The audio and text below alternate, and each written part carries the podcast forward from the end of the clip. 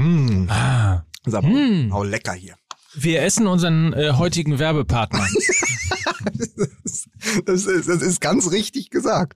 Ja. Ja. Jetzt bin ich aber, jetzt, jetzt, jetzt hoffe ich, dass wir, dass wir nicht als Werbepartner irgendwie sowas haben wie Seramis oder so oder Frohlig. Whiskas. Ne? Ja. Ja, Miki, ein Alarv aus Hamburg, ne? Hier am Rosenmontag. Ach, ist ja Rosenmontag. Ja, es ist Rosenmontag. Ja, Geil. Wahnsinn. Ja, sensationell. Ich habe mich als Mike Nöcker verkleidet. Sehr gut, ja. Und ich habe heute schon jemand, und ich habe heute schon bei so einem Haus in den Vorgarten gepisst, damit wenigstens die so ein kleines Rosenmontagsfeeling haben. Das ist ja mein kleiner Service an den einfachen Bürger. Du hast ein Herzchen vom Valentinstag gestern noch ein Herzchen in den Vorgarten gepinkelt. Ist ja wirklich da ein Highlight jagt Ja, das andere. Ne? Valentinstag, äh, die Alster ist zugefroren, Menschen fahren Schlittschuh in Hamburg und freuen sich über strahlenblauen Himmel. Ja. Dann ist Rosenmontag ohne Zoch. Und ja, eine Sache, fangen wir doch mal an. Hansi Flick, Ja. Jerome Boateng, Ja. Karl-Heinz Rummenigge. Es Ja. ist eine Woche vergangen, Ja. seitdem wir uns das letzte Mal gehört haben. Und war eigentlich auch Fußball? war, war Bundesliga? Ich habe alles geguckt am Wochenende. Ja, also das muss man kurz erzählen, äh, den Hörern. Mike Nöcker hat alles geguckt, selbst Wolfsburg-Gladbach, und wir werden auf keinen Fall darüber sprechen. Das ist ein Unfall. Ja, das hat genau alles. das, genau, dass Mike, dass Mike Wolfsburg gegen Gladbach geguckt hat, war in etwa so ergiebig wie das Impeachment-Verfahren gegen Donald Trump. Man hat sich rumgequält äh, und äh, mit einem wirklich wenig zufriedenstellenden Ergebnis und alle machen ein langes Gesicht. Ja, und am, am Ja, Ende kam. Nancy Pelosi und hat ihm den Fernseher abgeschaltet. So, das kommt auch noch dazu. Ja. So, hier ist, Bitte, bitte. Hier ist er, der Mitch McConnell von MML mit der Werbung. Mitch McConnell. Guten Tag, meine Damen und Herren. Nein, wir sind doch wieder beim äh, Lieblings, beim Lieblings-Werbepartner äh, von Mickey Beisenherz. Co. Ach, die Koro-Drogerie. Die Koro-Drogerie, genau so ist Ja. es. Die essen wir nämlich gerade. Wir haben nämlich hier monstermäßig zum Beispiel Bio Energy Ball mit Haferflocken und Erdnussfüllung, 30 Gramm. Oh, geil. Ja, das Ja. liegt vor uns. Und äh, hier haben wir so eine Bowl mit wirklich mit Superfood, also alles das, was es bei Koro gibt. Denn Koro möchte ja Europas Nummer 1 Anbieter für haltbare Lebensmittel werden, also Superfood, Snacks, Tropenfrüchte, Nüsse, Riegel, Bars, also alles das, was äh, Mickey Beisenherz jeden Morgen isst, um dann wie Popeye, um dann wie Popeye kein Gramm Fett am Körper zu haben und einfach irgendwie, So ist's. oder?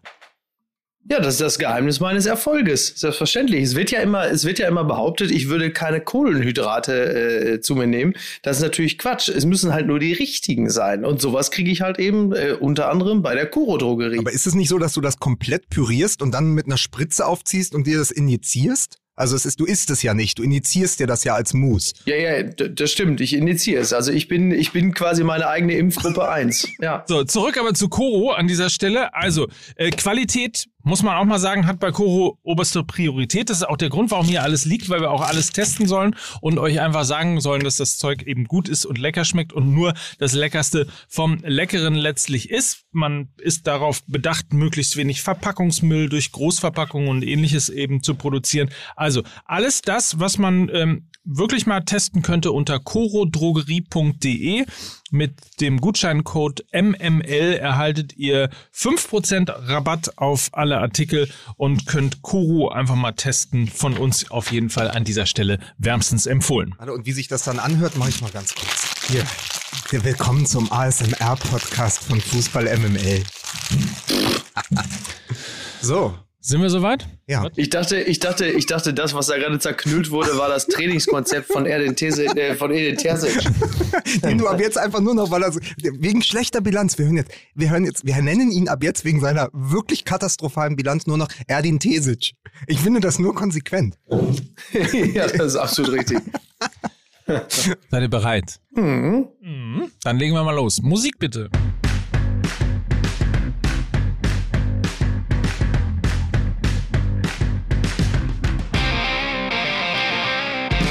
Herzlich willkommen, wieder mal eine neue Folge. Es ist so viel passiert in der. Ich, oh, darf ich die Dose nicht anfassen? Es ist so laut. Weißt du, wie laut das ist auf dem Ohr, wenn Ja, du mach doch diese. den Kopfhörer leiser. Das ist doch so.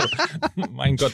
Also, es ist so viel passiert. Darf ich die Dose nicht anfassen? Ein Satz, der aufgrund des ausgefallenen Rosenmontages äh, gerade auch in Kölner Innenstädten äh, viel seltener. Ah, Ja, stattdessen gibt es, gibt es äh, virtuelle Zungenküsse mit Fußball ML. Ich, ich mache heute mal. Ähm, Rummenigge wollte die Bundesliga-Profis fix impfen lassen, aber Mike Nöcker ist Fixer. Oh Gott, Gott.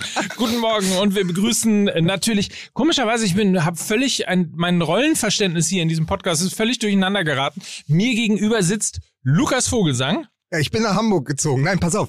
Ich bin nicht nach Hamburg gezogen. Ich bin nicht im Urlaub. Ich bin ausgewandert. Und äh, zugeschaltet ist Mickey Beisenherz. Ich äh, grüße ganz herzlich. Ich bin zugeschaltet übrigens auch aus Hamburg. Das So. ist völlig irre. Aber- also das ist auch, Ja. auch ehrlicherweise ist das hier ein Setup, darauf komme ich nicht klar. Ja, ja gut, in meinem Falle ist das natürlich völlig, äh, völlig einfach, weil ich ähm, ähm, willkommen in der Pandemie. Ähm, die Kita hat dicht und ich muss mich, also muss und möchte mich um meine Tochter kümmern. Die sitzt jetzt gerade im Nebenzimmer und guckt irgendwie Prinzessin Cupcake oder so. So, so einfach kann es sein. Die Homeoffice Edition äh, deines Podcasts. Wir Genau. haben aber auch nicht Ja. einfach getauscht. Das hat sich alles eher zufällig ergeben, weil ich am Samstag äh, für den Stern einen Termin hatte. Man muss ja mal erklären, warum man jetzt unterwegs ist. Warum muss man das Ja, Ja. doch, ich muss es erklären, so, damit damit, die Leute wissen, dass ich, nee, da damit ich, nein, damit die Leute wissen, dass ich für den Stern schreibe. Es geht hier nicht, geht hier nicht um Corona, es geht um mich. Nein, ich war am, ich hatte am Samstag und Sonntag Termine und dann dachte ich, dann bleibe ich doch gleich. Und so haben wir, sitze ich jetzt an Mickey Beisenherz Platz. Ja. Und wie ist das so? Das ist super. Ich saß ja schon mal im Olympiastadion an Angela Merkels Platz, aber das hier ist noch ein bisschen geiler. Echt? Ja. ja. Probier mal, ob es schon wirkt. Irgendwie kannst du schon. Hä? Nee, kann ich nicht. Ist- Ich kann, kann, kann, ich, kann, ich kann das nicht. Ich möchte auch nicht in diese Rolle gedrängt werden. Die gehört Mickey Beisenherz allein. Ja. ja. Das ist übrigens war witzig. 40 Jahre Wetten das, ne? Ja, ist, äh, Was ist das hier? Ist das Trigger Happy TV? Hör doch mal auf jetzt, Okay, ey. ich trigger. Okay, dann tr äh, triggern wir anders.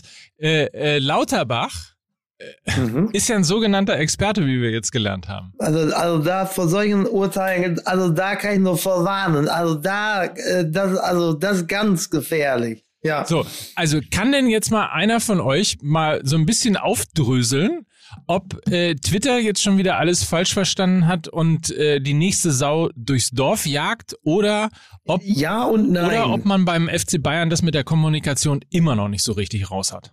Ich habe schon gesagt, der FC Bayern, der sollte sich vielleicht doch langsam mal so einen guten Berater holen. Äh, ich meine, Andi Scheuer gibt ja auch nur äh, 49 Millionen aus und was würde er bloß alles machen, wenn Andi Scheuer nicht so einen kostspieligen Beraterstab hätte? Ähm, äh, ich bei, bei Flick finde ich es ganz lustig, dass er sagt, dass dieser Lauterbach äh, immer irgendwie alles Mögliche kommentieren würde. Ich fürchte, da, da hat er Karl Lauterbach mit seinem ehemaligen Präsidenten vom Tegernsee verwechselt. Ähm, es ist natürlich, es ist, also ich, du merkst halt, die Nerven liegen insgesamt blank. Der FC Bayern musste sich für diese Katar-Reise viel Kritik anhören und äh, das auch übrigens völlig zu Recht. Also ja, äh, der FC Bayern ist Teil eines Systems, was ähm, generell etwas pervertiert ist und die Perversion macht sie natürlich in Pandemiezeiten besonders bemerkbar. Man kann also auch sagen, der FC Bayern hat ja diesen, diesen Weltpokal nicht persönlich ausgerufen und hat gesagt, lass uns alle dort treffen, sondern sie machen das Spiel mit und immerhin gibt es auch vier Millionen dafür. Das ist aus Sicht des FC Bayern also nachvollziehbar. dass sie sich diesem Turnier nicht verweigern. Jetzt ist es aber völlig okay, dass man sagt, was soll eigentlich die ganze Scheiße und warum fliegt ihr dahin und warum erzählt ihr uns, dass das mit dem Weltpokal, Klammer auf, Gewinn, Klammer zu, eine gute Sache für den deutschen Fußball sei, was natürlich totaler Quatsch ist. Es ist eine gute Sache für den FC Bayern, aber dem deutschen Fußball ist das natürlich erstmal scheißegal, ob der FC Bayern da was holt oder nicht.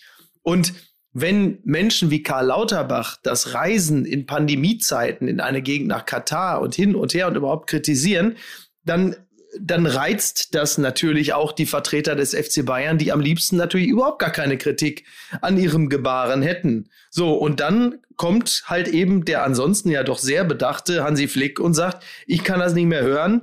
Die sogenannten Experten, äh, die sich zu allem äußern, auch wie Karl Lauterbach, ähm, die sollen mal lieber insgesamt was Positives verkünden. So. Dazu möchte ich äh, ganz kurz Hansi Flick von vor ein paar Tagen zitieren. Das hat uns unser heimlicher äh, Redaktionsleiter CTA zugespielt. Folgendes Ja. äh, Zitat von vergangener Woche. Ähm, hier nämlich, da hat er gesagt, nach, von, als es um die Rückreise von Thomas Müller ging, ja, den, also das Bild habt ihr ja wahrscheinlich alle gesehen, wie er in diesem Raumanzug aus diesem Ambulance-Flugzeug gestiegen ist, weil er eben unter äh, Ein-Mann-Quarantäne dann stand. It's one small step for man, but one giant leap for mankind. Ja, ja. Ich muss mir ja unterbrechen. Ich wollte den Witz auch machen, aber ich wollte Lukas zu Ende. Aber man muss lassen. sagen, wenn man die Physiognomie Das von, darf man wenn man die machen. In der Welt von Lukas Vogelsang lässt man sich nicht ausreden. Das müssten alle begriffen haben. aber wer die Physiognomie äh, von Thomas Müller kennt, weiß, dass er eins nicht ist, nämlich Armstrong. Aber ähm, Oh. so, pass auf, und da hat Flick gesagt, wir schauen, wie wir es schaffen, dass er so schnell wie möglich zurückkommt. Das planen Experten. Ja, So. Und das ist so schön, weil es, weil es so diese Zerrissenheit des FC Bayern zeigt. Und man muss ganz ehrlich Na sagen, klar. überleg mal, du fährst dahin. Und du weißt, es ist eh schon Shitstorm-Wetter, ja? Das weißt du spätestens, Genau. wenn du drei Minuten äh, nach, nach zwölf noch nicht wegkommst aus Berlin. Dann fliegst du hin und denkst, okay, wir, wir spielen jetzt gegen die Mexikaner, wir holen das irgendwie und dann gehen, fahren wir zurück und hoffentlich passiert in der Zeit nichts. Und dann ja. weißt du einfach, dass die ganze Reise unter einem schlechten Stern steht, wenn mehr als über die Spiele darüber gesprochen wird, wer wann zurückfliegt. Also du hattest den Rückflug Corona-bedingt von Thomas Müller und du hattest den Rückflug von Boateng, der dann doch kein Rückflug war, äh, wegen ähm, dem Selbstmord seiner Ex-Freundin. So, das, das war Ja. ja auch, das hat die Medien bestimmt. Also es ging ja, wer, wer mir noch sagen kann, wie der Finalgegner der Bayern hieß, ja, der gewinnt hier die halbe Koro, ähm, Drogerie. Aber man muss einfach sagen, wenn es nur darum geht, wann ist Thomas Müller in Deutschland, wann ist Boateng in Deutschland und am Ende ist das Bild, äh, was bleibt, äh, dass der Scheich aus Katar den Schiedsrichterinnen den Handschlag verweigert oder den, den Ja. Faustgruß. Ja gut, dann weißt du, dass du wirklich auf dem falschen äh, Kreuzfahrtschiff warst. Ja, das kann man äh, genau so sagen, ja. Ja, da liegt einfach insgesamt kein Segen drauf. So, das ist äh, überdeutlich. Aber ich meine, es gibt auch, es gibt halt eben auch nur wenige Wettbewerbe, äh, die noch weniger Demut haben und zeigen als dieser Weltpokal in Katar. Da kommt so vieles zusammen, was kritikwürdig ist, ähm, dass man da auch äh, jetzt nicht auf, auf Milde seitens der Bevölkerung hoffen darf. Das ist halt einfach Naja, so. im Grunde hatten wir ja schon in, in, im, im letzten Podcast hatten wir ja den, den Punkt schon, dass dem Fußball ein bisschen Demut äh, gut tun würde und äh, einfach auch ein bisschen Gefühl dafür, äh, dass sie in einer privilegierten Stellung, und damit geht's nicht darum, dass sie äh, jetzt demnächst alle geimpft werden, sondern in einer privilegierten Stellung äh, darin gehend äh, sind, dass sie einfach weiterarbeiten dürfen, weiterspielen dürfen, dass sie nach Katar fliegen dürfen, ähm, dass sie in Deutschland kreuz und quer unterwegs sind, um Fußball zu spielen und so weiter. Und dass diese Sensibilität in den Kommunikations- und Führungszentralen des Fußballs nicht angekommen ist, ähm, sich dann ein bisschen bei solchen Themen zurückzunehmen, das finde ich schon, das ist schon beeindruckend. Ja, man gewöhnt sich ja auch schnell an die eigenen Privilegien. Sie werden dann auch zügig Normalität und dann fordert man die nächsten Dinge. Ne? Also ähm, ich, ich würde jetzt mal grob behaupten, äh, im Mai letzten Jahres waren die Bundesliga-Vereine Gott froh, dass sie nicht an das ähm, äh, gehalten waren, was dem Rest Deutschlands galt, nämlich äh, hier geht überhaupt nichts, ähm, sondern dass man dann gesagt hat, ihr habt eine Sonderstellung, ihr dürft spielen. So. Und das vergisst man natürlich irgendwann, weil man denkt, ah komm, äh, jetzt muss es auch mal weitergehen. Und also das, da, da, da mangelt es dann ein bisschen an, an, an Demut und an ähm, dem klaren Blick für die eigenen Privilegien. Trotzdem, ähm, bei all dem Blödsinn, der da geäußert wurde, äh, würde ich grundsätzlich immer dazu mahnen, die Dinge aber auch nicht zu überspitzen oder ähm, boshaft zu verzerren. Also Hansi Flick hat Karl Lauterbach einen sogenannten Experten genannt. Das ist Unsinn. Das ist einfach Quatsch. Ne? Karl Lauterbach mag vieles sein, aber bestimmt kein sogenannter Experte. Also Experte ist, hat er nun wirklich häufig genug bewiesen. Aber, Aber aber, Micky, ja bitte. aber, aber man muss ganz kurz sagen, Karl Lauterbach ist Doktor, Hansi Flick hat sechs Titel. Ne, Professor. Ja, das ist ja richtig. nicht auch Professor. Er ist ja nicht Professor, er hat zwei. Titel. Er ist Zwei Professor, Titel. Doktor. Ah ja, Professor Also ich, Dr. habe, also ich habe zwei Titel. So, also, ja, und keinen, also keinen habe ich davon in Katar geholt. Also von daher, Ähm, Aber man muss halt eben auch so klar die Dinge benennen und sagen, äh, Hansi Flick hat ihn als sogenannten Experten, das ist sicherlich eine, äh, eine Art der Schmähung und Her Herabsetzung, aber er hat nicht dazu aufgerufen, jetzt bitte das Willy Brandt-Haus zu stürmen, wo Karl Lauterbach sich versteckt. So, und das, das, Warum eigentlich Dinge, nicht? die, Warum eigentlich nicht? ja, und das sind halt Dinge, die werden immer super gerne sofort in so eine, ähm, in so eine direkte Linie gesetzt, weil Karl Lauterbach äh, dann gestern oder vorgestern bei Twitter schrieb, dass er sich einer erneuten Hasswelle mit Morddrohungen ausgesetzt sieht, was natürlich fürchterlich ist und ähm, was bitte zu unterbleiben hat. Aber das ist natürlich, also da jetzt aber so zu tun, als sei das jetzt eine direkte Folge dessen, was Hansi Flick gesagt hat, ist natürlich auch wieder so typisch, wie die Dinge dann ähm, so völlig verzerrt wiedergegeben werden. Übrigens auch etwas, also auch dieser Satz von Karl-Heinz Rummenigge, als er ja. da versucht hat, irgendwie dem FC Bayern so, so unterschwellig quasi so ein paar Impfungen äh, zuzuschustern.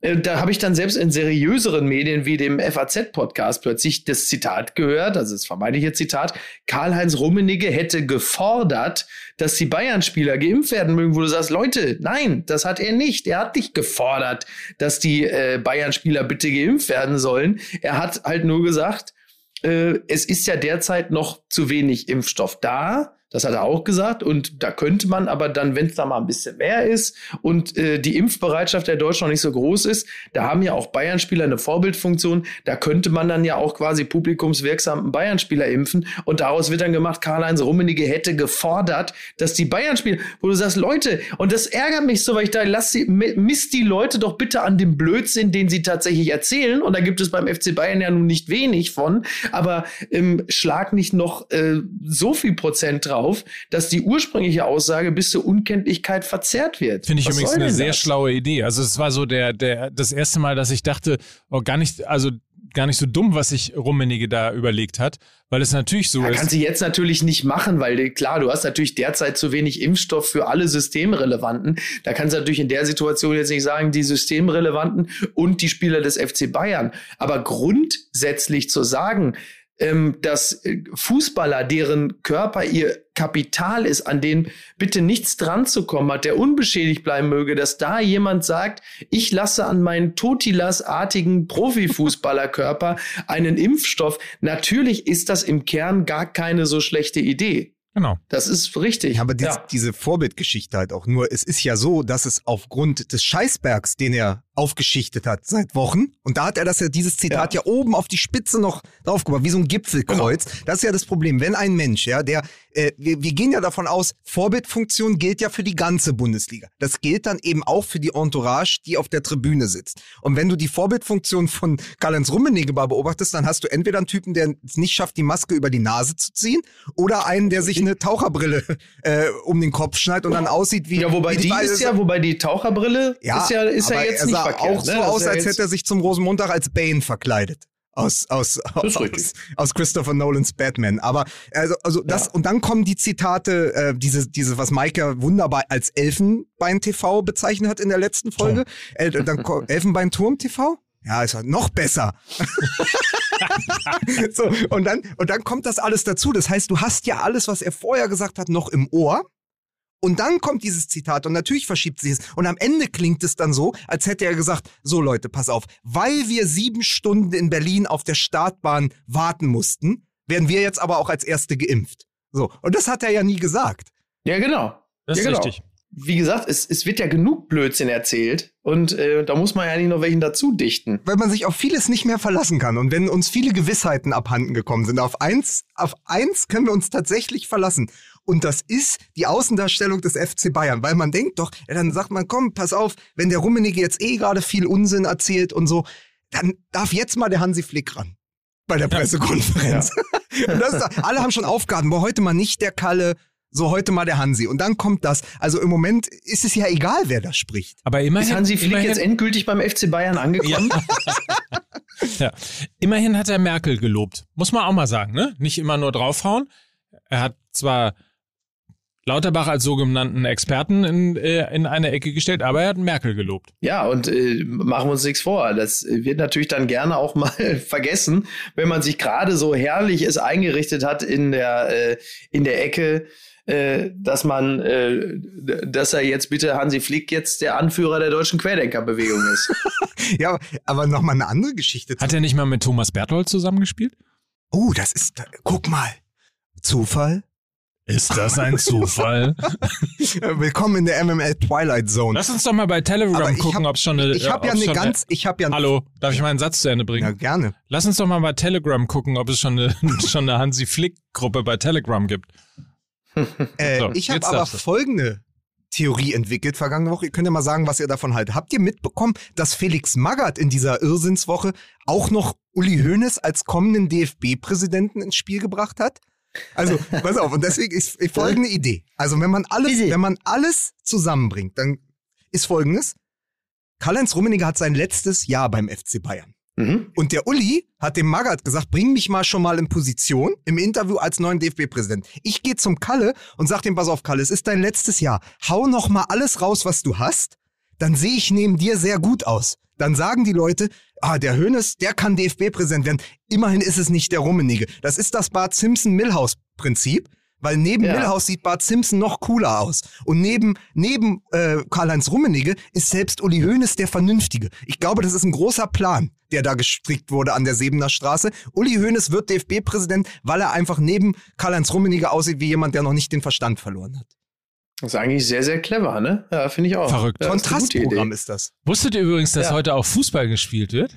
Heute. Also, ja, ich werde, äh, wahrscheinlich wird es so sein, dass ich in diesem Podcast äh, darum kämpfen werde, dass wir überhaupt ein bisschen über Fußball reden. Aber heute ist tatsächlich Fußball. Heute spielt der FC Bayern. Heute ist der Tobias Rau Cup, ne? He- heute, heute spielt der FC Bayern gegen äh, Arminia Bielefeld. Das sag ich doch.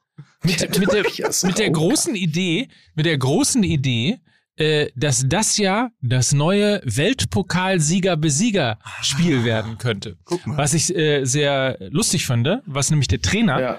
Ähm, Uwe Neuhaus, Mehr Paczynski war. Mehr ne? Paczynski-Wagen, ganz genau. Der, der- das, das müsste eigentlich auch heute Abend äh, das Motto des Spiels sein. Ich würde nämlich gerne nochmal darauf hinweisen, dass ich ähm, in dem großartigen Podcast Nachholspiel äh, zu Gast gewesen bin. Und da ging es nämlich genau um dieses Spiel. Weltpokal-Sieger-Besieger-Spiel am 6. Februar 2002. Damals traf der FC Bayern hier am Millantor auf den FC St. Pauli. Unter anderem Nico Paczynski, der auch in dem äh, Podcast zu Wort kommt. Und äh, Thomas Meckle beispielsweise, der auch äh, ein Tor geschossen hat und ähnliches, die standen in der Mannschaft, haben 2 zu 1 gegen die Bayern gewonnen. Das waren noch große Momente am Millantor. Ähm, eine schöne Zeit. Damals musste man noch äh, durch die Kneipe gehen. Also man wurde quasi als gegnerische Mannschaft erstmal zur Begrüßung gleich an der Vereinskneipe, durch die man gehen musste, um in die Kabinen zu kommen. Da wurde man noch, da wurde man noch angerotzt auf Da dem wurde Weg. Das man war noch vor angepöbelt Corona, ne? auf jeden Ja. Fall. Äh, also damals das Stadion noch in einem Zustand, mit dem man heute noch nicht mal mehr äh, dritte Liga spielen dürfte. Ähm, und ähm, das ist eine schöne Erinnerung. Auf jeden Fall, wer Lust hat, ein bisschen zu schwelgen, äh, in Erinnerung, Weltpokalsieger, Besieger, das Spiel vom 6. Februar Ist 2002. Fabian Klos der neue Nico Paczynski? Es ist eigentlich, es wäre, also die Fußstapfen kann er füllen. Man muss aber sagen, es ist bemerkenswert, Mike Nöcker, wie du immer wieder den FC St. Pauli in diese Sendung drückst. Und ich helfe dir jetzt dabei. Na? Weil du hast es schon subtiler gemacht vorhin. Du hast mehr Demut gefordert. Und ich Oh. habe extra nachgeguckt. Didi. Pass auf, ich habe extra nachgeguckt. Dietmar Demuth ist mittlerweile Trainer in Berlin bei Hertha 06. Und wenn du mehr Demut forderst, ich fahre dahin, wenn ich wieder in Berlin bin, ich werde ihn abwerben. Er muss zurück in den modernen Fußball. Er muss zurück in die Bundesliga. Mehr Demut. Das ist jetzt unsere Kampagne. Der Fußball braucht mehr Demut. Sehr die gut. wird in, etwa, in, in, in etwa so viel Halbwertszeit haben wie unsere Aktion mit der Baumtabelle. Mhm. Die übrigens, ich habe am Wochenende mal geguckt, vorne und hinten nicht stimmt. Also wir müssen, wir müssen, glaube ich, überhaupt nichts bezahlen, weil ich glaube, er hat keinen einzigen Platz bisher richtig. Aber die neue Kampagne, Micky Beisenherz, Mike Nöcker, mehr Demut wagen. Ich hole Dietmar Demut zurück von Hertha 06 in Berlin auf die große Bühne in der Bundesliga. Wäre das vielleicht jemand für Borussia Dortmund? Borussia Dortmund, mehr Demut wäre. Ja, wenn, wenn dieser Erdin Tesic, der kann ja eh nix. Erling. Erling? Erling Tesic? Erwin, Erwin Tesic. Leute, Oh, man soll keine Witze mit Namen machen. No jokes with Ja, ja. names. Okay. Ja, aber davon haben wir hier noch einen Necker. Oh Gott, oh Gott, oh Gott. Hm. Ja, schlimm auf jeden Fall. Ähm, Was? naja, so. Einfach dieses, dass, dass ich einfach, dass alles drumherum im Moment spannender ist als diese Spieltage. Also es war ja auch, was wir so, was wir so gefühlt haben. Also ich kann nur sagen, einziger Highlight für mich war, Hertha hat jetzt den persönlich jüngsten Bundesliga-Torschützen, weil vom, vom Altmeister, von Sami Kedira vorbereitet, 82. Minute, Flanke, Luca Netz, 17 Jahre und 136 Tage oder wie alt man dann halt ist, wenn man der jüngste Torschütze ist. Das war mein persönliches Highlight. Ich habe es aber nicht mal gesehen. Luca Netz, der, der Netzer. Ja, ist das aber nicht, ist das nicht, ist das nicht der perfekte Name für die Generation Instagram? Luca Ja. Netz? Ja. Ja, das stimmt. Das normalerweise, normalerweise ist das so ein jüngerer äh, Dude, der dann irgendwie äh, die Kommentare bei Twitter und so vorliest in so einer Sendung. Also quasi in so einer frischen, coolen Sendung ist das dann die Brigitte Büscher. Ähm, Luca Netz. So, und jetzt gehen wir wieder zu unserem Luca Netz. Was sagt es denn, dasselbige? Und dann so drei Tweets vorlesen. Meistens ja irgendwie sofort, also kann man sich ja vorstellen, was dann für Kommentare kommen. Ja, finde ich super. Ja. Lieber Luca, falls du uns jetzt hörst, ich muss mich für meine beiden Kollegen total entschuldigen. Erstmal Gratulation zum ersten Tor. Jüngster Spieler bei Hertha, toll gemacht, tolles Tor auch. Ähm, nimm dir wird das, das, nicht der wird das Herzen. hier bestimmt hören. Natürlich hört er Ja. das. Wenn sogar der Jüngste in diesem Podcast doppelt so alt ist wie er, wird er sagen, komm, das, Das ist, das ist ja, mein Podcast, das, Das nehme ich mit. Ja, Vorbild-Podcast. Vorbild-Podcast. Wir müssen auch als erstes geimpft Ja, wir werden. müssen aber vor allen Dingen jetzt mal äh, von dem von dem sehr lustigen äh, von dem sehr lustigen Thema FC Bayern äh, zu dem eher äh, traurigen Thema äh, soziale Netzwerke kommen, weil ja auch weil ja, also sagen wir mal, in einer Woche, in der sich der Fußball wieder größer gemacht hat, als er eigentlich sein sollte, gab es ja auch noch die Nachricht vom Selbstmord von Kascha Lehnhardt, der Ex-Freundin von Jerome Boateng. Und im Kielwasser dessen die große Diskussion über die Macht, die Kraft und die Auswüchse des Boulevard und ähm, Instagram, soziale Netzwerke und dieses doch eher äh, toxische Zusammenspiel. Da geben wir doch mal ab zu unserem äh, Instagram-Korrespondenten Miki Beisenherz. Wie hast du das denn äh, verfolgt jetzt die letzten Tage? Äh, mit, derselben oder mit, also prozentual hochanteilig derselben Fassungslosigkeit, wie ich äh, alles beobachte, was äh, in den sozialen Netzwerken ähm, äh, oder, oder wie ich sie gerne nenne, die asozialen Netzwerke. Äh, mein lieber Bela, ähm, äh, äh, wie ich, na die die Dinge, die Dinge sind nat die Dinge werden natürlich so verhandelt, wie sie jetzt mittlerweile alle jeden Tag und immer wieder aufs Neue verhandelt werden und zwar wirklich das mit mit einer, es ist alles so. Also es lässt einen vor wir haben ja, wir haben ja also es, es lässt einen natürlich fassungslos zurück. Also du hast halt bis zu einem gewissen Grad, also du hast, wir wissen nichts. Ja, genau. Wir wissen gar nichts. Wir wissen nichts. Wir wissen nichts über die Beziehung. Wir wissen nicht, wie sie geführt wurde. Wir wissen nicht, wie sie auseinandergegangen ist. Wir wissen nichts über Boateng. Wir wissen nichts über seine Ex-Freundin. Wir bekommen ein Häppchen geliefert vom Boulevard, der, also, ne, du hast halt einfach da, Menschen gehen auseinander, Menschen trennen sich, Menschen wollen sich verletzen. Meistens sind Trennungen unschön, dann will man verletzen. So. Und dann kommt der Boulevard ins Spiel, der als falscher Freund diesen beiden Parteien dann suggeriert, man könne doch dort irgendwie das öffentliche Bild korrigieren und wenn man doch was zu sagen hat, wie in so einem Schauprozess, dann kann man doch hier kurz mal so in den Zeugenstand treten und etwas vorbringen. Entweder als Hauptangeklagter oder als Zeugin.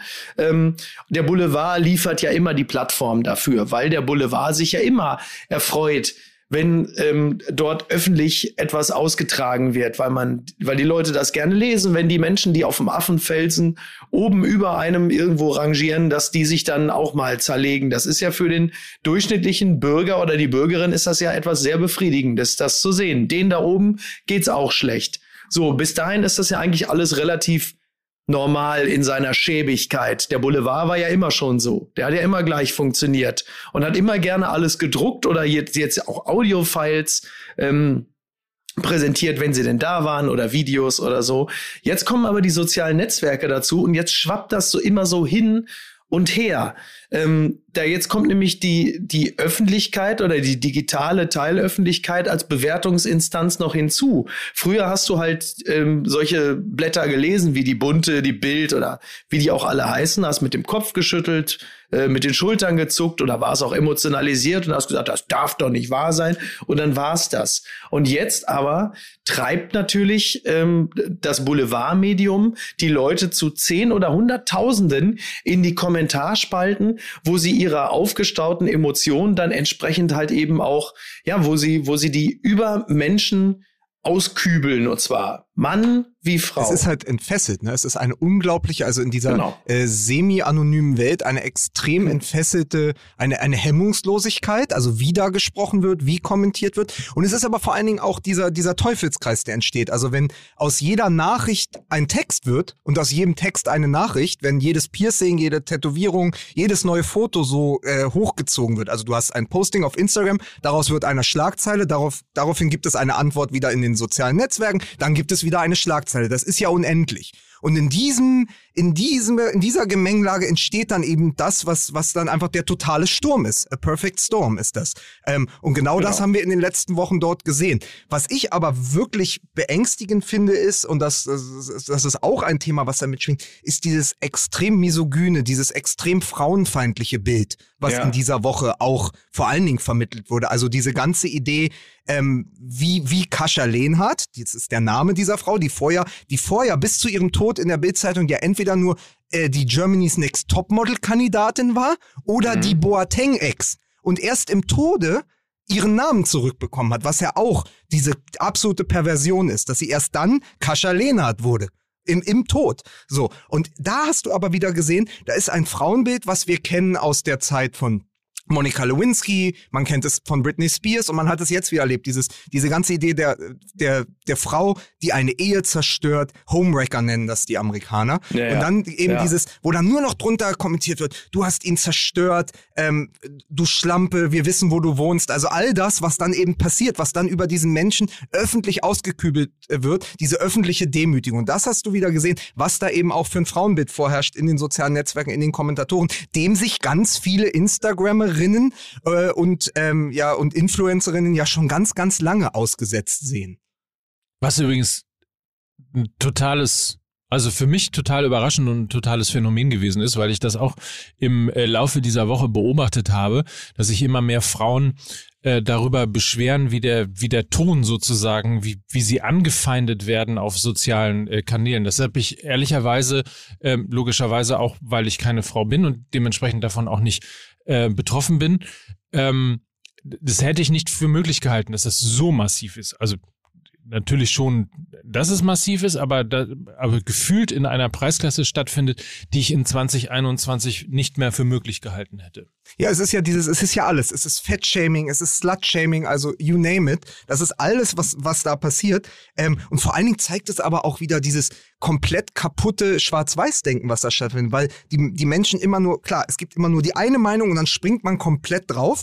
Und, äh, und so, so entstehen ja auch diese Bilder. Also du hast am Anfang in dieser Woche die ganze Zeit dieses Narrativ der Schlampe gehabt. Und nach dem Tod hattest du dann plötzlich das äh, Narrativ des Mörders äh, bei, bei Boateng. Ja, da ja. wurde dann sogar unter, da wurde dann sogar unter das Profil von Kevin Prince Boateng geschrieben, siehst du, was dein Bruder angerichtet hat. Also, und das ist ja eben auch, das ist vollkommen losgelöst von dem, was tatsächlich passiert wird. Da werden Fetzen aufgegriffen, da werden Schlagzeilen aufgegriffen und dann muss es immer ganz klar einen Schuldigen geben. Und im Zweifel ist Genau. es dann vor allen Dingen auch immer die Frau. Ja, so, und das ist ja ein ganz vereinfachtes und dadurch sehr, sehr, sehr gefährliches Weltbild, was da, ähm, wa- was da transportiert wird. Und, und es be befriedigt ja am Ende einfach nur die tiefe Sehnsucht, richten zu können. Im Kollektiv oder alleine. Ähm, darum geht's. So, äh, und, und, und natürlich fernab jeglicher Sachkenntnis, weil niemand von uns um diese, also niemand kennt die Beziehung, niemand weiß, wie das gelaufen ist. Wir können das ähm, überhaupt nicht beurteilen, aber machen es natürlich, weil äh, wir die Narrative im Zweifel natürlich auch der, der einzelnen Medien übernehmen, dankbar und dann endlich die Gelegenheit haben, ähm, über, über Leute zu richten. Und Ja, und das, diese, und vor, allen, ja, vor allen Dingen, Miki, äh, und vor allen Dingen, weil ähm, gerade dieses Spekulieren, diese Spekulation danach ja nichts anderes ist als posthumer Voyeurismus. Also es hört ja dann nicht auf. So, und das ist einfach, und deswegen ist es auch ein Thema. Und natürlich, und ich schau, äh, sehe gerade Mike, äh, der auch äh, mich mit großen Augen anguckt, und natürlich ist es kein, es ist überhaupt kein Fußballthema, aber es ist aufgrund der Personalie Boateng etwas, was den Fußball streift. Und der Fußball ist nun mal, äh, wir haben so oft schon übers Verorten gesprochen, übers äh, sich selber kontext kontextualisieren. Der Fußball ist gesellschaftlich kontextualisiert. Und wenn ein Boateng dieses Interview in der Bildzeitung gibt und wenn das passiert, dann gehört das eben auch im weiteren Sinne zu dem Fußball, der eben eine gesellschaftliche Rolle spielt. Und dann muss man solche Themen eben auch mal im Zuge dessen ansprechen. Sehr hübsch war übrigens zu beobachten, wie äh, Bild ja wochenlang dem Thema eine Bühne gegeben hat, um sich dann klammheimlich zu verpissen. Und ganz neutral, am Anfang war es, die, jetzt beginnt die große Trennungsschlammschacht. Jetzt wird es richtig eklig. Und dann so, ähm, Kascha Lehnert, Ex-Freundin von Boateng, hat sich umgebracht. So, zack. Ja gut, aber Entschuldigung, das ist aber doch letzten Endes auf einer anderen Ebene doch nichts anderes als das, was viele Internet-User ja genauso machen. Also kaum ähm, ist dann diese ist dann diese Woge, äh, diese Erregungskurve abgeebbt, ähm, ist dann plötzlich ein Mensch gestorben, wie auch immer, und ähm, Einige löschen dann so ganz sachte mal so langsam ihre Kommentare unter diversen Fotos und sind zwei Tage später schon wieder unter dem Hashtag äh, Depression und Achtsamkeit unterwegs und rufen insgesamt äh, zu mehr äh, füreinander kümmern auf. Das ist ja auch die Wahrheit. Das ist dieses Homer Simpson-Meme, wenn er rückwärts in der Hecke verschwindet, ne? Ja. So. Genau, ja. genau. Ja. ja. Ich rufe jetzt dazu auf, äh, vielleicht öfter mal das Handy wegzulegen und ein gutes Buch zu lesen oder oh, beides zusammen zu machen. Das wäre nämlich die Möglichkeit, die unser neuer Werbepartner hier mit anbietet. Herzlich willkommen im Fußball MML Kosmos. Wir begrüßen Bookbeat.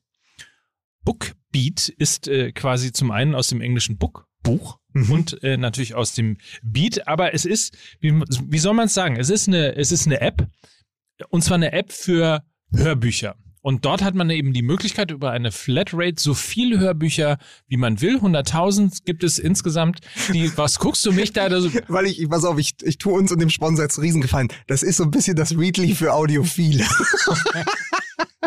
Du bist, du, ich, den, ich, weiß, du hast es mir verboten, aber ähm, Mann, ich bin großer, ey, ich bin großer Bookbeat-Fan. Da kann ich jetzt auch mal einen Scherz machen. Ähm, ich habe das, ich habe das bei mir auf dem Handy schon lange. Aber vielleicht kann ich ja ganz kurz nochmal ja. zu Ende bringen. 100.000 Hörbücher jetzt schon in der App drin. Man kann so viel lesen, wie man möchte. Also es ist nicht begrenzt auf ein oder zwei im Monat, sondern äh, wenn du zwei hören willst, hörst du zwei. Wenn du 100.000 hören willst, hörst du 100.000. Alles das in einem Monat. Ähm, und das zusammen eben in einer App. Bookbeat heißt sie. Gibt natürlich auch äh, eine Landingpage. bookbeat.de slash mml. Mit dem Gutscheincode MML könnt ihr einen Monat gratis hören. Und da gibt es äh, Unterschiede. Ich habe sogar gesehen, dein Buch ist sogar auch drin. Was, was wollen die denn hier mit Joachim Krohl? Deutsche Grenzerfahrung. Du musst, äh, und wenn man das durch hat, dafür musst du, musst du mal schnell ein zweites Buch schreiben oder hast du zufällig eins in der Pipeline? Ich, so, so. Nee, ich habe ja jetzt, äh, ich habe die Zeitlupen abgegeben. Äh, sie äh, erscheinen am 20. April. Äh, wer den Newsletter verfolgt hat, weiß Bescheid. Es wird halb aus dem Newsletter bestehen und halb aus unveröffentlichten Texten. Und äh, darauf freue ich mich. Ähm, würde aber ganz gerne sagen, da ich ja nicht nur schreibe, sondern auch äh, viel lese und höre. Äh, große Empfehlung von Stern, mir. Ne?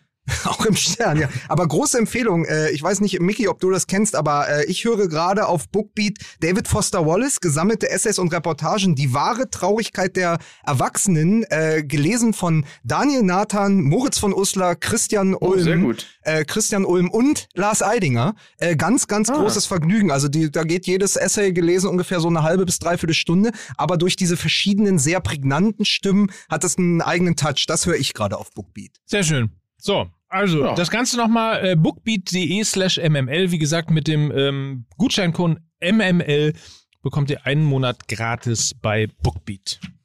Aber sag mal, Mike, jetzt wo du wirklich Fußball geguckt hast am Wochenende, ja. jetzt haben wir ja den, jetzt haben wir den über den Boulevard gesprochen, wir haben über sogenannte Experten gesprochen, wir haben mal wirklich sozusagen, wir sind mal in den Seiten, also wenn man jetzt mal, äh, ich glaube, Mikis aktuelle äh, Kolumne im Stern geht, geht auch so um die Yellow Press, ne? Wenn ich das richtig verfolgt habe, Miki?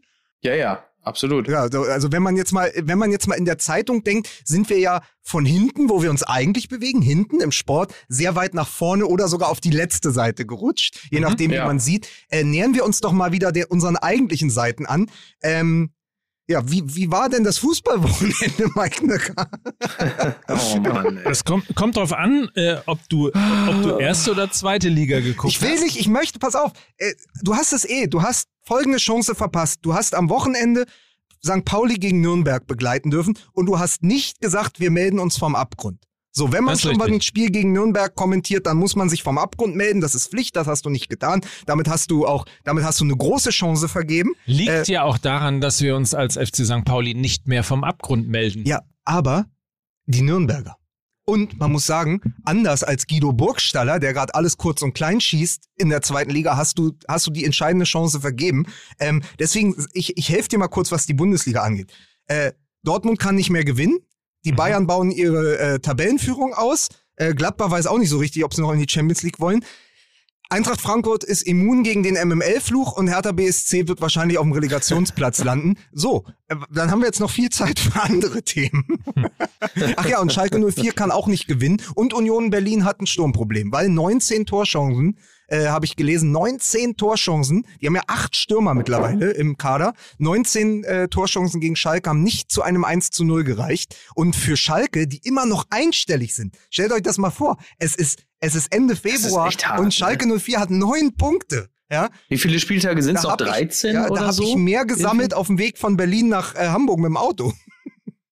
Also ich weiß noch, die Hertha hatte damals äh, nach der Hinrunde auch mal neun Punkte.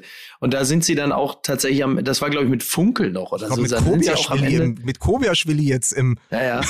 Überleg mal, wie lange Und das dann sind ist. sie und dann sind sie am Ende tatsächlich dann auch wirklich abgestiegen. Also da war dann auch nichts mehr zu holen. Ähm, das, das muss man sich. Ich glaube, wir müssen uns wirklich langsam daran gewöhnen, dass der FC Schalke in Liga 2 landet. Ich muss echt sagen, ich habe da Probleme mit mit Mhm. der Vorstellung. Ich kann mir das irgendwie nicht so wirklich vorstellen. Ich will es mir auch nicht vorstellen. Ich habe da auch überhaupt gar keinen gar keinen Bock drauf.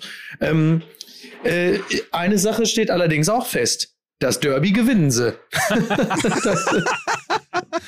Ja, da, also nach der, nach der. Arithmetik der Dortmund-Saison bisher muss das so sein. Also Na, es alles, ist ja was auch, man es weiß. ist ja im Grunde genommen, ja, es ist ja im Grunde genommen auch so, was die Psychologie angeht, ähm, ja eigentlich auch relativ, äh, äh, auch relativ simpel, weil äh, natürlich ist der Druck bei den Dortmundern viel, viel, viel, viel größer.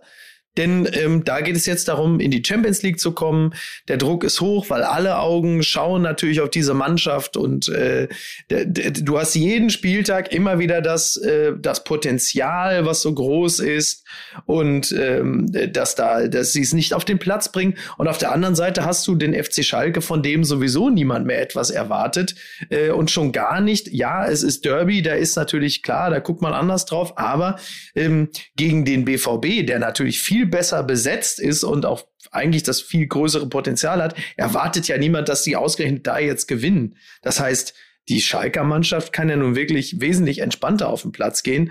Und ähm, also das ist fast eine beneidenswerte Situation vorm Derby. Also es ist vor allen Dingen die viel, viel gefährlichere äh, Konstellation für, für Borussia Dortmund in der, in der jetzigen Verfasstheit. Also das ist, das hast Ja, du, das hast du sehr richtig zusammengefasst, vor allen Dingen, wenn man sie wegen, gegen Hoffenheim wieder gesehen hat. Also ähm, andererseits muss ich mal eine Sache sagen, ich habe ein Zitat von ähm, Mats Hummels gelesen, der gesagt hat, du, ähm, gib dem Trainer doch mal ein bisschen Zeit. Äh, bei Klopp hat in der ersten und zweiten Saison auch noch nicht alles gepasst. Das ist natürlich äh, richtig. Und wenn man sich zurückerinnert, wenn man sich mal an die Anfänge von Klopp zurückerinnert, muss man sagen, natürlich hat der auch erstmal ein bisschen Anläufe gebraucht. Das ist ja nicht gebraucht. Der ist ja nicht ähm, gekommen und ist dann direkt Meister geworden, sondern er hatte ja wirklich Zeit, sich seine Mannschaft aufzubauen. Nur das Problem ist halt, die hat Edin Terzic nicht, weil er in Ja. einer ganz anderen ähm, Situation äh, den Verein jetzt übernommen hat, die Mannschaft jetzt übernommen hat, äh, um sie nämlich noch irgendwie in die Champions League zu führen. Und im Moment sagt ja viel über den Status quo bei Borussia Dortmund aus, dass sie im Moment eigentlich schon nach einem Feuerwehrmann schreien. Also eigentlich, wenn man so alles verfolgt, ist Terzic schon wieder vorbei und äh, die meisten würden sagen, na gut, dann nehmen wir wenigstens noch Labadia. Interessanterweise wird der äh, Name Matthias Sammer, den du ja, glaube ich, Ja. vor einem Jahr schon auch äh, hier eingeworfen hast, äh, immer mehr gefordert. Also Lothar Matthäus war es am Wochenende, der sagte, er gl- glaubt zwar nicht, dass es machen würde, aber eigentlich wäre das jetzt die Zeit für Matthias Sammer. Eigentlich wäre er jetzt der richtige Mann. Und dann ist ja auch äh, hier unser, unser Lieblingskampfblatt, die Bild, mit äh, draufgesprungen und hat diverse Szenarien eben gebaut, unter anderem auch Hat, die, hat sie, die, die, hat sie Ma- Matthias Sammer die Ex von Uli Hoeneß genannt? ja, natürlich, natürlich. Aber Matthias Sammer ist vor allen Dingen wirklich ein sogenannter Experte. Das ist, naja, er ist ein wirklicher Experte, oder? Weiß ich nicht. Ist auf jeden Fall, er ist in Personalunion, also ich weiß nicht, wie es euch geht. Ihr seid ja nun auch schon lange sehr treue äh, BVB, zumindest Aficionados. Ähm, man muss doch sagen, meine Traumvariante ist ja seit ein oder zwei Jahren Sammer und Kehl machen sozusagen Sammer und Lattek. Nur das Lattek jetzt Sammer Ja. ist und Kehl ist Sammer. so. Nee, warte nochmal. Dann Sammer ist Lattek. Ich komme ja selber durcheinander. Ja. Also Sammer ist Lattek und Kehl ist dann Sammer. Versteht ihr, was ihr meint? Weil, Ja. weil Ja, das, ich verstehe äh, schon, versteht was ihr, was ihr meint? Ja, wir verstehen, was wir meinen. Wir verstehen total, was wir meinen. Entschuldigung, ich bin raus. Ich fand die Idee so toll. So, der Hintergrund dessen ist, also zum einen, wer es nicht weiß, weiß natürlich jeder, ist ja ein Fußball-Podcast hier und ich nehme an, nur Menschen, die Fußball äh, sich angucken, hören uns auch. Also, Matthias Sammer natürlich Berater von äh, Borussia Dortmund. Ähm, Mhm. Es gibt die den dezenten Hinweis nochmal darauf, dass er ja äh, unter anderem deshalb sich ein bisschen zurückgezogen hat, hat aus dem richtig aktiven Geschäft, weil er einen leichten Schlaganfall gehabt hat äh, und Ja. dementsprechend eigentlich vermutet wird, dass er sich nicht mehr antun wird, den Stress der Bundesliga als Trainer äh, eben mit durchzuziehen. Es wird jetzt darüber spekuliert, ob er so eine Art Co-Trainer vielleicht äh, werden könnte, also mit tatsächlich auch an die auf die Bank gehen würde, näher an der Mannschaft ran. Also das sind so die Szenarien, die im Moment gerade durchgespielt werden. Ich weiß gar nicht, ob sie in Dortmund durchgespielt werden oder ob sie einfach nur medial durchgespielt werden. Aber ähm, der, der Unterschied, um dann nochmal den Bogen zu schließen, eben zu damals ist natürlich völlig richtig. Jürgen Klopp hat die Mannschaft zu einem komplett anderen Zeitpunkt äh, übernommen und äh, musste damals noch nicht die Champions League Qualifikation einfahren. Die Situation ist ja heute auch, wenn du das Thema Haaland im Hintergrund hast, wenn du dir Sancho anguckst. Es ist ja für eine Wi- Witzel, also alles Namen, ähm, wenn man die halten will, ist es ja eminent wichtig, auch im nächsten Jahr in der Champions League zu spielen. Äh, insofern ist das äh, vielleicht jetzt noch nicht zwingend überlebenswichtig äh, für Borussia Dortmund, aber es wird dich natürlich, wenn du die Champions League Qualifikation nicht einfährst, möglicherweise um ein, vielleicht sogar um zwei, drei Jahre zurückwerfen. Aber muss man nicht ähnlich, wie sich Mickey Beisen jetzt gerade versucht, daran zu gewöhnen, dass Schalke 04 vielleicht Zweitligist ist in der nächsten Saison, äh, mit dem langsam mit dem Gedanken anfreunden, dass in dieser Gesamtkonstellation da vorne, in dem, in dem Spitzenfeld der Bundesliga, äh, wie sie gerade vorherrscht, Borussia Dortmund gerade nur noch ein Außenseiter ist um die Champions League Plätze, weil äh, die Leipziger und die Bayern, würde ich sagen, sind durch. Leipzig hat einfach nicht den Kader, um noch einzubrechen. Also da, die werden nicht Meister, aber die werden auf jeden Fall Zweiter oder Dritter. Äh, und dann hast du da noch zwei Plätze und die Frankfurter sind einfach so gefestigt. Also wie, wie schon mal, äh, wie ich schon hab anklingen lassen, wir sagen denen seit drei Wochen, die können die Champions League Plätze erreichen und die gewinnen einfach weiter. Also was sollen wir noch tun? Ja, was, was fällt Ihnen ein? Also, und Ne? äh, die, die, die haben einfach einen sehr, sehr gut strukturierten Kader und das ist genau dieses, was wir gesagt haben. In der Corona-Saison, wenn du viel richtig machst, dann bist du irgendwann noch auf dem Gleis und dann fährst du in die richtige Richtung. Und Dortmund tut Ja. das gerade nicht so. Und dann gibt es eigentlich noch einen Platz und da hast du sehr starke Wolfsburger, du hast auch Gladbacher, die da noch hinwollen und du hast vor allen Dingen Bayer Leverkusen so. Und da ist dann Borussia Dortmund nur einer unter diesen Vieren. Und das ist schon absurd, weil man natürlich eigentlich bei Borussia Dortmund immer in einem Atemzug genannt werden will mit den Bayern, aber eigentlich nicht mit Wolfsburg, Frankfurt, Leverkusen und Gladbach. Und das ist aber Genau. im Moment das. Und da bist du im Moment von den Auftritten her sogar das schwächste Team. Wolfsburg übrigens ähm, super Kader, muss man mal sagen. Ja. Also ich bin ja derjenige, äh, der Wolfsburg gegen Gladbach geguckt Ja. hat. Ich weiß nicht, ob es nur von euch dreien der einzige bin oder äh, vielleicht sogar von allen äh, Fußball. Von allen Leuten, Menschen in Deutschland. Das ist wieder ein Spiel, was bei Sky so eine 0,1 äh, Prozent Nein. Zuschauer. Das ist so wie Mainz Wolfsburg. Die haben immer drei Zuschauer. Aber es hat doch Mönchengladbach mitgespielt und die haben doch nun wirklich eine große da Fanbase. muss man mit dem Koeffizienten arbeiten. mit dem FIFA-Koeffizient. Ist mir egal, irgendein Koeffizient muss da. VfL Wolfsburg ist echt, muss man mal sagen, eine top zusammengestellte Mannschaft. Vor allen Ja. Dingen, weil man auch das Gefühl hat, da, da sind ja anders in, als in alten Wolfsburger Zeiten, in denen sie Champions League gespielt haben äh, und sie ja noch äh, sehr, sehr viel Geld vom Nachbarn gegenüber überwiesen bekommen haben, ähm, sind da ja gar nicht so große Namen in dieser Mannschaft. Im Gegenteil, also außer Wout Weghorst, der sich quasi in Wolfsburg zu ein einem großer Name geworden. Genau, Genau. der- das wollte ich gerade sagen, der quasi in Wolfsburg ein großer Name geworden ist, gibt es ja keinen klassischen Star in dieser Mannschaft, sondern das ist wirklich eine Mannschaft. Und das hat man vor allen Dingen dann gesehen, ähm, wenn sie verteidigt haben, wenn sie im Kollektiv verteidigt haben gegen eigentlich schnell sch- umschaltende äh, äh, Gladbacher. Ähm, wenn einer einen Fehler gemacht hat, ist, stand der nächste auf, hat ihn wieder ausgebügelt.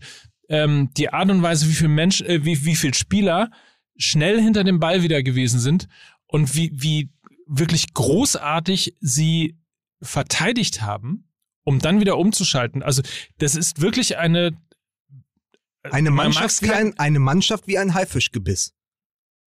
Wenn der eine umkippt, steht der Ja. nächste direkt dahinter. Aber erinner dich, Ja. ich mal, die Volkswagen Tailgate Tour, vor zwei Wochen hatten wir Jörg Schmatke zu Gast. Ein wirklich, Ja. ein, ein, ein sensationeller Zeitgenosse, der da, da hingegrummelt kommt und dann sogar am Ende sich noch, sich noch ins Fäustchen gelacht hat. Und da haben wir mit ihm gesprochen über die Idee der Achse. Wir sprechen immer davon. Wir sprechen in in Dortmund Wolfsburg davon. Wir sprechen, wichtig. ja, so, das stimmt. Gerade Volkswagen weiß doch, wie man eine richtige Achse baut. So. so. Und äh, bei den Bayern haben wir darüber, was hat Flick gemacht? Er hat zuerst die Achse geschaffen. Er hat von hinten raus die Mannschaft gebaut. Er hatte dann äh, Alaba als Innenverteidiger, Kimmich auf der Sechs, äh, äh, vorne Lewandowski, hinten Neuer. Das zieht sich dann so durch. In Wolfsburg, und das war eine wichtige Frage an Schmatke vor zwei Wochen, ist ja auch eine Achse entstanden. Aber ist die so geplant worden, weil du das eigentlich gar nicht kannst bei einem Verein, der ja auch einer hohen Fluktuation unterworfen ist? Oder hatten sie auch einfach viel Glück und vieles ist durch Zufall entstanden? Und er hat gesagt, ja, er wird auch sagen, gerade jetzt war vieles vom, vom Glück und vom Zufall bedingt, weil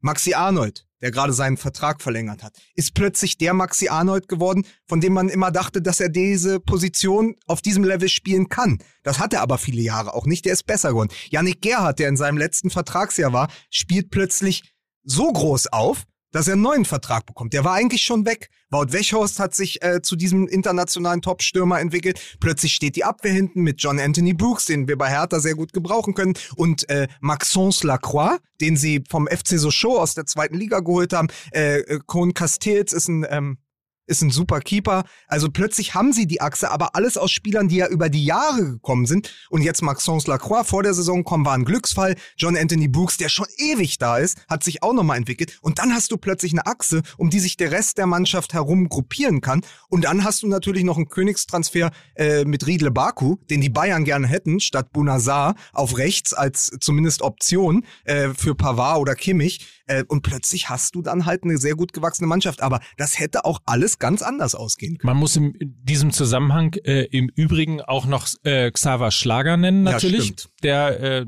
zusammen eben mit Arnold auf der auf der Sechs äh, einfach auch gestern wieder ein super Spiel gemacht hat.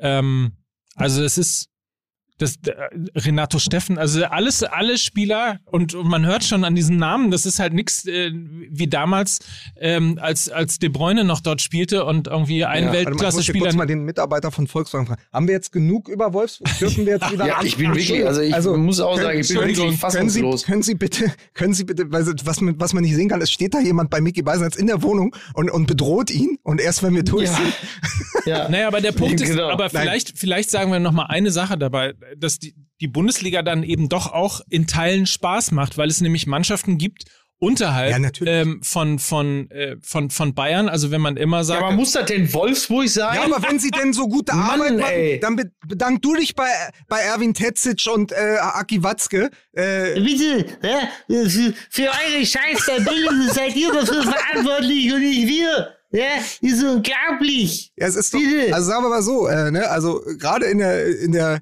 Bundesliga, da, Wann hat Brazzo seinen Impftermin? Bitte. da, da passiert gerade viel unter der Gürtellinie. Das ist so ein bisschen wie, das ist so ein bisschen wie wenn du für den Dschungel schreibst, aber die Bundesliga ist auch So, unter jetzt der reicht's. Gürtellinie sehr, sehr äh, spannend im Moment. Und Aber- wenn wir, wenn wir Wolfsburg sagen, würde ich gerne einmal noch äh, auch Schalke sagen, weil ich nämlich im Stadion in Wolfsburg beim DFB-Pokal der große Schlammern getroffen habe, den, ähm, den eigentlich den Schalke.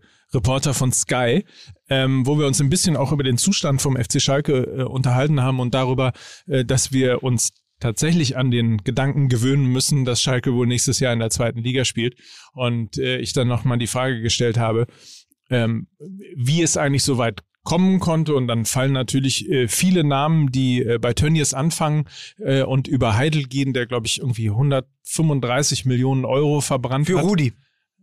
135 Millionen für Rudi, der jetzt übrigens wieder, das hat übrigens das Dortmund-Spiel auch gezeigt, absoluter Führungsspieler ist. Der lenkt das Spiel der Hoffenheimer, so wie sie es gewünscht haben. Und auf Schalke hat es einfach nicht funktioniert. Und dann ging es um die Frage, ähm, ob Schalke denn das Potenzial hat, sofort wieder aufzusteigen. Und da war äh, da tatsächlich eher so ähm, die große Befürchtung, dass das möglicherweise echt eine harte Zäsur werden könnte für Schalke.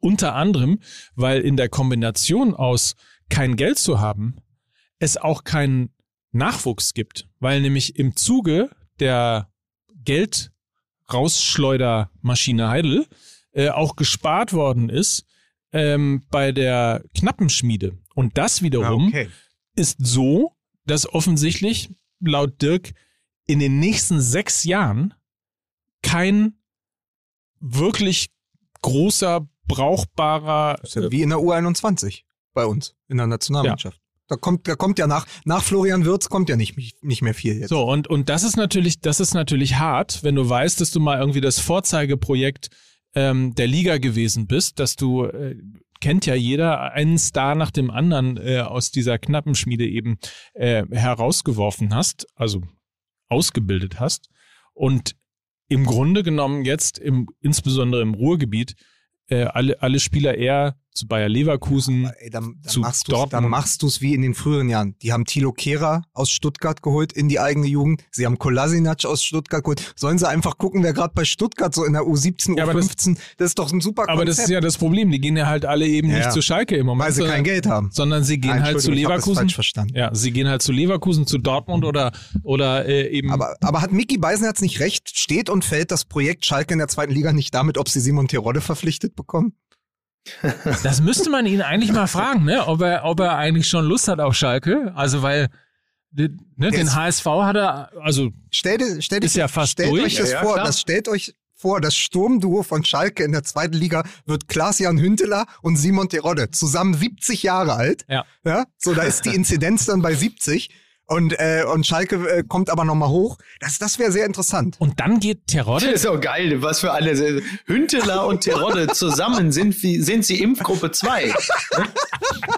Ja, äh, das, also das wäre ja gar nicht so schlecht. Aber es ist natürlich so, dass ähm, man sieht ja, wie schon der HSV gekämpft hat oder immer noch kämpft. Also in der großen Hoffnung, dass sie dieses Jahr zurückkommen dann. Aber Schalke ist halt wirklich noch mal ein anderer Schnack. Äh, rein von den Vorzeichen. Auch von der Strukturschwäche drumherum und so. Also da, da ist dann wirklich so, das ist dann äh, ein bisschen wie beim Bergbau, da gehen dann wirklich die Lichter aus wahrscheinlich. Und dann kommen, aber dann kommen sie alle, ne? Dann kommt Steinmeier nochmal und singt das Steigerlied. Steinmeier? Steinmeier, habe ich doch gesagt. Okay, der, du meinst den Bundespräsidenten. Der Bundespräsident Ja. Steinmeier war doch am letzten Tag von Prosper Haniel Ah. da und hat das Steigerlied Ah, okay. gesungen. So, Verstehe. jetzt Ja. habe ich dir das Ja. nochmal Vielen Dank. erzählt. Ja. In, ja, so. Frank-Walter Steinmeier, Ja. Bundespräsident. Bundespräsident. Ja. So, Rickel. so genannter Po- Rickel, wie er hieß beim TuS Brakel-Sieg. Wie hieß er? Rickel. Rickel. Prickel. Prickel. Prickel, das ist doch immer noch meine absolute Lieblingsgeschichte, als damals Frank-Walter Steinmeier 2009 Wahlkampf gemacht hat und er dann so, so ein bisschen verzweifelt vor sich hinschröderte, als er plötzlich dann, die SPD ist nicht das alte Möbelstück, was man in der, beim, bei hin und her schieben, und dann so schwitzend, weißt du, dann Hemd, äh, so Anzug, Jacke ausgezogen, schwitzendes Hemd und dann so vor sich hingeschrödert und alle merken so, Frank, das kannst du nicht, das bist du nicht. Und dann gab es so ein Kamerateam, wahrscheinlich WDR, ähm, die sind dann damals so äh, zum TuS Brakel-Sieg gefahren. Es musste dann ja so Schröder-mäßig dann auch so eine Fußballhistorie geben bei Frank Walter, so wie bei Acker, bei Gerd, Ja. wo man mal sagte, der ist da hingegangen, wo es weh tut. Und dann wollten sie dann halt eben auch, weil sie gehört haben, Frank Walter hat früher Spitzname Perikel beim TuS Brakel-Sieg gespielt.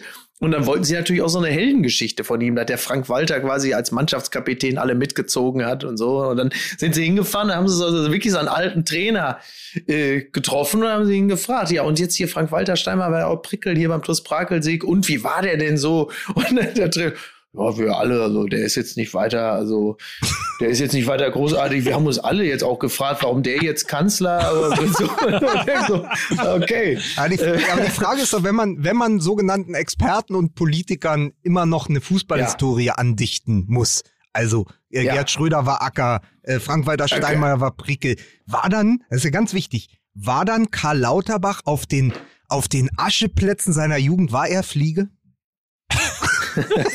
Also ja, das bin ich also immer, immer gewesen. Ja, Karl Lauterbach ist ja, ist ja ein passionierter Tischtennisspieler. Unter anderem hat ja äh, zwischenzeitlich, ähm, nee, nee, äh, Aber- das war der andere. aber Aber, war er hat aber- mit, äh, mit, mit Wallraff zusammen ja auch Tischtennis gespielt. Ganz und so. unten? Ja. Der mit der Schule? Ja, ganz unten. Die Ganz unten. Wallraff-Schule? Ja, ganz, ganz Genau, unten. ist aber äh, nee, vor allen Dingen äh, ist aber derjenige, der schon in der Halbzeit gew gewarnt hat, dass der Gegner noch eine zweite Welle vorbereitet. genau. Wollt ihr was Lustiges hören? Unbedingt. Also, äh, weil wir eben über das Spiel 1. FC Nürnberg gegen den FC St. Pauli gespielt haben, was sehr lustig ist, ein, äh, ein, ein Kommentar von Robert Klaus. Das ist der, Ja. äh, das ist der Trainer vom äh, 1. FC Nürnberg. Er wird nämlich, äh, Ich dachte, das wäre so ein Imperativ in, äh, im Einkaufszentrum für sonst immer, ne? Ja. Er wird nämlich äh, in der, in der äh, Pressekonferenz, die ja heute immer noch virtuell stattfindet, und dann kommen irgendwie die Fragen.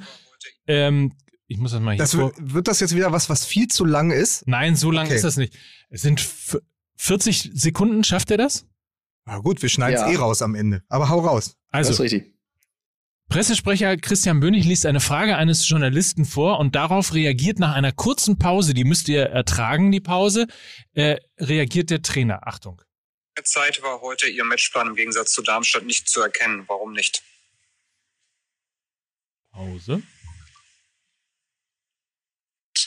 Fällt mir jetzt schwer, die Frage zu beantworten, weil ich habe den Matchplan erkannt. Wir haben in einem 4-2-2-2 auf Pressinglinie 1 sind wir angelaufen. Wir haben nach Ballgewinn über den ballfernen Zehner wollten wir umschalten. Wir haben im Ballbesitz sind wir in eine Dreierkette abgekippt mit dem asymmetrischen Linksverteidiger und dem bereitziehenden linken Zehner, sodass wir in einem 3-4-3 respektive 3-1-5-1, je nachdem, wo sich Dover aufgehalten hat, abgekippt sind. Die Frage ist, wie haben wir es umgesetzt?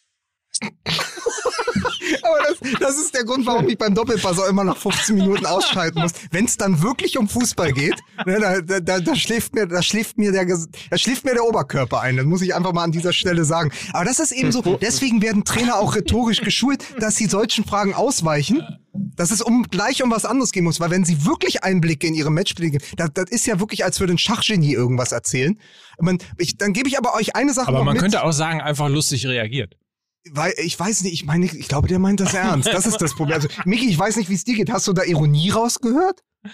Äh, nee, nee. Ich, Ich gebe also, ein, pass auf einen schönen internationalen Gedanken, weil wir letztes Mal so lange über Klopp gesprochen haben und dann schrieb einer, ja, ist doch ganz toll, dass ihr jetzt auch mal wieder über die Premier League sprecht und so. Eine Sache wollte ich euch noch mitgeben, weil wir schon gerade über Nürnberg gesprochen haben.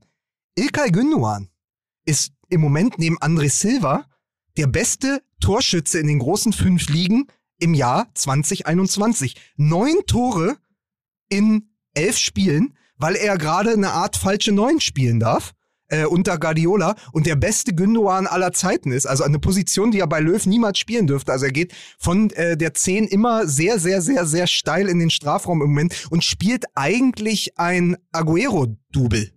Also, weil er auch ähnlich aussieht. Also, wer die Aguero-Spiele verfolgt hat früher, der denkt, der steht auf dem Platz. Aber es ist Gündogan, der einfach von der Physiognomie ihm extrem ähnelt und sehr oft in der Box ist jetzt. Und Gündogan, von dem wusste man nie, dass der viele Tore schießen kann. Und der hat Liverpool abgeschossen, der hat jetzt am Wochenende wieder doppelt getroffen. Ilkay Gündogan ist gerade neben André Silva der gefährlichste Torjäger in Europa. Das ist witzig. Ja, und er ist wirklich, es ist gedacht so von Guardiola und man kann Ja. über Guardiola sagen, was man will. Aber Guardiola hat gesagt, Aguero ist seit einem Jahr, er hat seit einem Jahr kein Spiel mehr gemacht in der Premier League. Oder ich glaube sogar in 2020 gar nicht. Wen habe ich denn, der genauso groß ist, ähnlich aussieht und einen ähnlichen Körperschwerpunkt hat? Ilkay Gündogan, klar, der hat bei mir Sechser und Achter gespielt, jetzt geht er plötzlich ins Sturm. Da muss man übrigens, wenn man Guardiola sagt, muss man natürlich nochmal äh, sein sehr äh, reizendes Video ansprechen, das er eingesprochen hat für die Mir San Mir FC Bayern. Super, ein super, super, super äh, Ergebnis. Also er hat sich ja, er hat dem FC Bayern gratuliert zum, was ist denn das nicht? Triple, Qu- Quadriple, Sextuppel. Sechs, Sextuppel? Sechstuppel. Sextuppel. Ja, das so heißt ja mein neuer Ficky Ficky Podcast. Willkommen zum Sechstuppel mit Lukas Vogelsang. Also hat gratuliert und hat dann gesagt, dass äh, der FC Bayern ja nach dem FC Barcelona ähm, der zweite Verein ist, der das schafft und hat die Bayern herausgefordert und hat gesagt, komm, wir spielen das aus. Wer denn also wir machen sozusagen aus denen, die äh, sechs Titel geholt haben, machen wir den siebten Titel. Wir spielen das aus. Ich bringe alle mit, Messi und so weiter und so fort. Alle, die beim FC Barcelona äh, damals dabei gewesen sind und äh, machen daraus einen siebten Titel. Und das Preisgeld sind 5,5 Millionen Euro oder wie sie in Barcelona sagen, ein Prozent von Messis Gehalt. Genau. So. So. Und äh, das, da, also erstmal eine sehr lustige äh, Geschichte und darauf hat sich ja Ronald, Ronald, äh, Ronald Koeman gemeldet Mhm. und hat gesagt, übrigens, äh, also Gratulation FC Bayern, ähm, aber äh, so die einzige Mannschaft, die das wirklich äh, sozusagen verdient hat, weil, der, weil der Fußball einfach viel schöner ist und weil sie Sternstunde, weil das sozusagen eine Epoche gewesen ist, äh, äh, FC Barcelona auf jeden Fall immer besser als FC Bayern. Ähm, Ja, da machen wir aber doch mal einen Cliffhanger. Jetzt haben doch die Bayern äh, den Upamecano-Deal eingestielt. Ja, und damit ja schon die Weichen auf die Zukunft legt. Sie haben jetzt sieben Franzosen im Kader nächste Saison. Die Bayern sind Jo. ja gerade dabei, eine Ära zu begründen. Es ist ja nicht so, dass es jetzt aufhört. Also ab jetzt, äh, Ja, die und- Süddeutsche Zeitung hat getitelt, und jetzt die Weltherrschaft, weil die sagen, ab Ja. jetzt die Ära beginnt. Also eine Ära mit einem Sextuppel Genau, zu Beginn genau. ist eben das bayerische Genau. Selbstverständnis. Und das ist, das ist halt, und ich werde mich jetzt übrigens gleich mal ausklinken, Mhm. weil ich äh, jetzt mal langsam mich wieder um mein Kind kümmern muss. wir haben schon drauf Ähm, gewartet. aber das. Ja, ist doch auch richtig bitte, so, dass ich nach, dass ist ich nach Stunde- über einer Stunde Ja. jetzt auf den verrückten Gedanken komme, mich um meine Tochter zu kümmern. Das ist ja Wahnsinn. Das ist ja blanker Wahnsinn, was ich hier mache. Wahnsinn. Du bist aber auch ein Ja, Schwein. wirklich, da Alter. kann ich mich nur, da kann ich mich wirklich nur ganz herzlich bei euch entschuldigen, dass ich, äh, das wirklich, ich hoffe, ich hoffe, da ihr könnt Kannst du mir, mir, kannst du mir mal ganz kurz den Matchplan für die Kindererziehung von heute erklären? Hast du, hast du da einen abkippenden Alster-Spaziergang vor? Naja, so, aber sag doch mal deinen Bayern-Satz noch und dann bist du auch erlöst für heute. Ähm, was ich sagen wollte, ja, das Bittere an der Sache ist, seit, ähm, ich weiß, das habe ich auch schon 20.000 Mal gesagt, aber es wird ja nicht weniger wahr dadurch, wenn man es wiederholt. Ähm, wir warten seit, also seit Jahren, seitdem Guardiola weg ist, ist die Möglichkeit für die Konkurrenz da, Schwächeperioden der Bayern zu nutzen, um Titel zu holen. In den letzten vier Jahren mindestens zweimal, wenn nicht dreimal. Vielleicht ist es auch in den letzten fünf Jahren viermal. Scheißegal. Und jetzt mit Upamecano und noch ein, zwei Verstärkungen.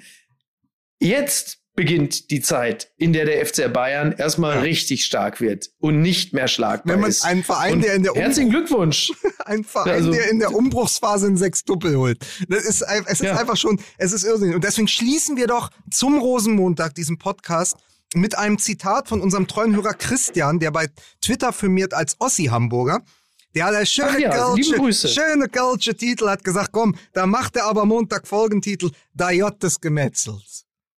Da was? Da J, Oh. Da J des Gemetzels. Jetzt muss man Mike erklären, dass Boah. Upamecano Da J mit Vornamen heißt. Ach. Oder Da J, Ja, aber das Da ist- Ja, das ist immer gut, wenn man dann noch, wenn man noch so drei Ja, Sternchen ich hab's, dran machen ich muss. hab's verstanden. Ja. Ja. Ja, du, du bist ja selber der Ja, aber Meister ist das nicht, der, ist das der, nicht wie im, äh, im, beim, äh, beim Dschungelcamp? Ihr müsst da auch mal noch drei Sternchen ranmachen, damit das funktioniert. Was hast du denn heute? Was, was ist so, ich weiß arbeitest du dich denn heute an dem Dschungelcamp so? Ja. Weiß nicht, ich habe Ja. Sehnsucht nach Sonne. Weniger, ich habe Sehnsucht es war nach nie Sonne. weniger Dschungelcamp als in diesem Ja, Jahr. ich Und jetzt fängt Sehnsucht er plötzlich nach an mit dem Dschungelcamp. Ja, entschuldige Ja. bitte. Das schneiden wir raus. Das, auch das schneiden wir Auch raus. das? Ja. Genau, Schön alles so wie und ich ja, das, das ist jetzt so. Also haben wir, der J des Gemetzels. Sag mal, wenn ich, wenn ich sage, äh, dass der, der FC Bayern, ne? Ja. Nee, ich glaube, den sage ich Moi nicht. sans moi. Ja, dann Die, äh, der sag's halt. französische FC Bayern jetzt. Moi sans moi. So. Ein Transfer, Moi der so schön hat moi. geprickelt in meine Bauchnabel.